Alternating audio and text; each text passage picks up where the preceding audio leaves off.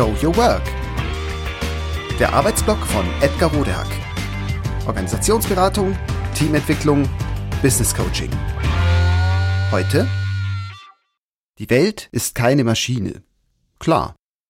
Oder? Die Welt ist keine Maschine. Doch wenn sie das nicht ist, was ist sie dann? Warum diese Frage wichtig ist? Weil sich daran unser aller Erfolg entscheidet. Neulich fragte mich ein Workshop-Teilnehmer, warum ich das 20. Jahrhundert so sehr auf dem Kicker hätte. Offenbar war ich ein bisschen überengagiert zu Werke gegangen, als ich erläuterte, warum die agilen Säue, die derzeit durch so manches unternehmerische Dorf getrieben werden, aus meiner Sicht kein kurzfristiges Phänomen sein werden. Vielmehr tummeln sich ja, um im Bild zu bleiben, in unseren Dörfern immer mehr domestizierte, stattlich ausgewachsene und zudem sehr intelligente, agile Hausschweine neben anderen nützlichen Tieren. Versteht sich. Agile Organisationsformen werden also schon bald wieder selbstverständlicher Teil einer jeden Unternehmenskultur sein, anders eben als im 20. Jahrhundert. Das 20. Jahrhundert war außergewöhnlich ereignisreich und hat bahnbrechende und beispiellose Entwicklungen hervorgebracht. Dazu gehört der arbeitsteilige Produktionsprozess, der Arbeitsschritte immer effizienter und automatisierter werden ließ. So konnten Massenprodukte immer schneller, profitabler und billiger hergestellt, verkauft und geliefert werden. So wurden immer mehr und größere Märkte erschlossen. Das wiederum führte zu sehr viel Gutem. Wachstum, Wohlstand, Sicherheit. Sehr viele, wenn nicht gar die meisten Menschen profitieren heute davon. Wer kann da schon was dagegen haben?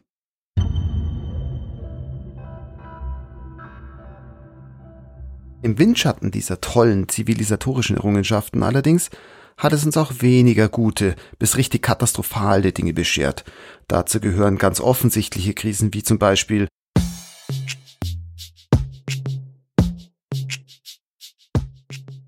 ökologischen Krisen, also die Klimakrise, die Bevölkerungsexplosion, Artenmassenvernichtung, die besinnungslose Ressourcenausbeutung und Verschwendung. Oder zum Beispiel die politisch-wirtschaftliche Krise mit den weltweiten Lobbykratien, die Demokratie- und Autokratiekrisen.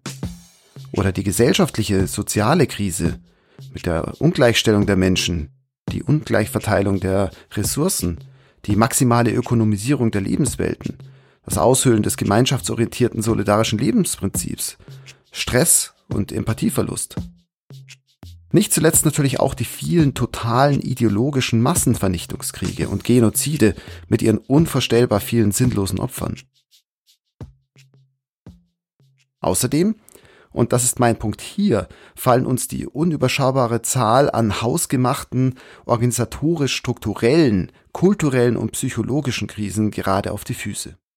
Viele davon nehmen ihren Anfang im 19. Jahrhundert und werden verschärft in den folgenden 100 Jahren.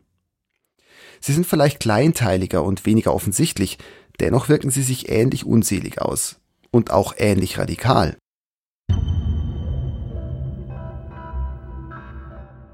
Die Effizienzlogik baut auf der Vorstellung und Erfahrung auf, dass die Welt nach Ursache-Wirkungsprinzipien funktioniert, die wir grundsätzlich erkennen und auch beherrschen können. Nach dem Motto Input X bringt Output Y hervor. Diese maschinenhafte Vorstellung von Welt führt dazu, und das eben vor allem im 20. Jahrhundert, dass sich Menschen immer mehr spezialisieren und nach dem Ursache-Wirkungsprinzip organisieren. So planen, befehlen und kontrollieren wir Menschen die Durchführung, meist hierarchisch und seriell.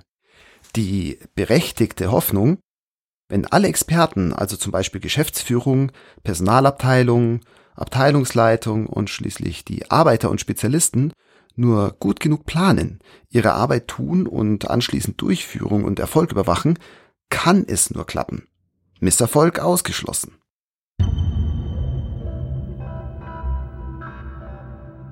Die Probleme beginnen dann, wenn wir nicht erkennen und oder auch nicht erkennen wollen, dass die Bereiche, in welchen wir immer schon, nur heute eben immer häufiger unterwegs sind, leider nicht so überschaubar und klar in ihren Ursache-Wirkungsbeziehungen strukturiert sind wie früher. Das ist deshalb problematisch, weil maschinenhafte Weltbilder zu rigiden und tendenziell radikalen Denk- und Organisationsmustern verleiten. Denn es wird ja nur dann gut, wenn alles so ist, alles und alle so mitmachen und funktionieren, wie vorausgesehen, geplant und abgesprochen. So gesehen können Handlungsmuster, die aus einer maschinenhaften Sicht entspringen, nur in aggressiven, mindestens einseitigen, häufig sogar extremen Perspektiven, Positionen, Herangehensweisen, Kommunikationen und Formen des Umgangs münden.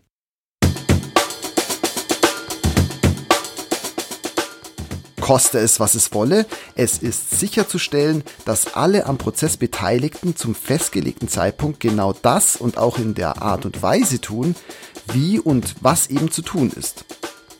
Gleichzeitig ist alles, was den geplanten, abgesprochenen, reibungslosen Verlauf hin zum Ziel stört, unbedingt vom System fern und aus dem System herauszuhalten. So und nur so lässt sich das erreichen, was erreicht werden soll. So erklärt sich, dass wir uns in einer Welt voller sehr klarer, hierarchischen, ultra strengen und silogetriebenen Strukturen wiederfinden. Auch der verbreitete, hemdsärmelige, raue und tendenziell zwanghafte Umgang darin erklärt sich so, der sich oft im aggressiven, nicht selten auch autoaggressiven Verhalten von zum Beispiel Anlegern, Inhabern, Management, Mitarbeitenden und Kunden, Bürgerinnen, Politikern oder auch Lehrerinnen, Schülerinnen und Eltern zeigt. Psychologisch folgerichtig und mit Macht wird dem Effizienzziel alles untergeordnet. Persönliche Bedürfnisse, Überlegungen und Werte sind hintanzustellen. Selbst wenn dies hier ein bisschen überspitzt dargestellt ist, ändert dies nichts daran, dass eine solche Einstellung heute Mainstream ist.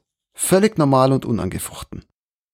Doch schon länger ist zu beobachten, dass viele Unternehmen wirtschaftlich und noch mehr Menschen persönlich und gesundheitlich darunter leiden. Es ändert sich etwas. Immer mehr Menschen scheinen zu bemerken, dass der früher so erfolgreiche, rigide, zwanghafte, leistungsorientierte Tunnelblick auf die Effizienz uns heute immer mehr im guten Tun und Einspielen von guten Ergebnissen behindert. Schlimmer noch, er hindert uns sogar daran, gemeinsam zu erkennen, was viele Einzelne von uns schon spüren. Reibungslos massenhafte Produkte zu verbreiten, reicht alleine nicht mehr aus. Neben diesem im 20. Jahrhundert so wichtigen Output wird etwas anderes wichtig, sich um den Outcome zu kümmern. Nur leider sind wir allgemein weder organisatorisch noch mental dafür gerüstet. Wir wissen schlicht nicht, wie das geht. Denn wir haben es nicht gelernt. Wir sind im Denken, Handeln, in der Wahl des Fokus, in den Strukturen auf anderes, nämlich auf Effizienz gepolt.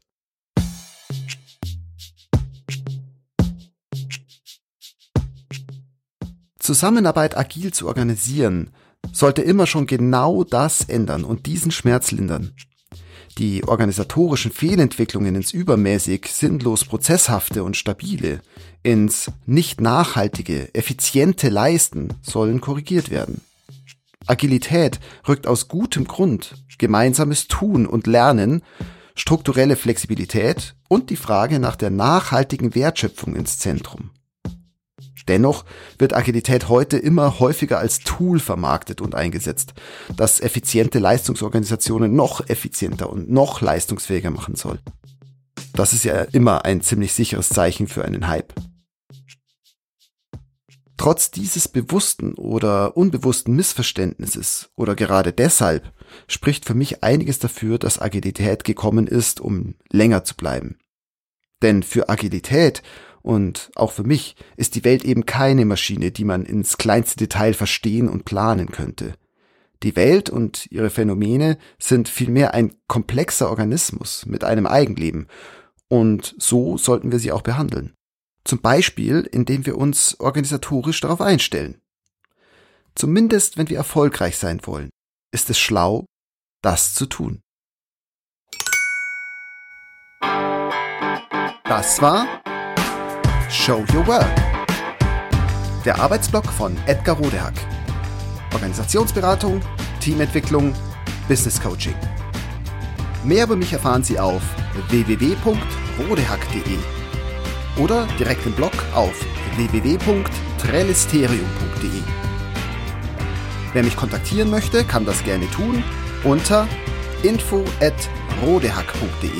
oder auf LinkedIn. Vielen Dank fürs Zuhören. Bis bald.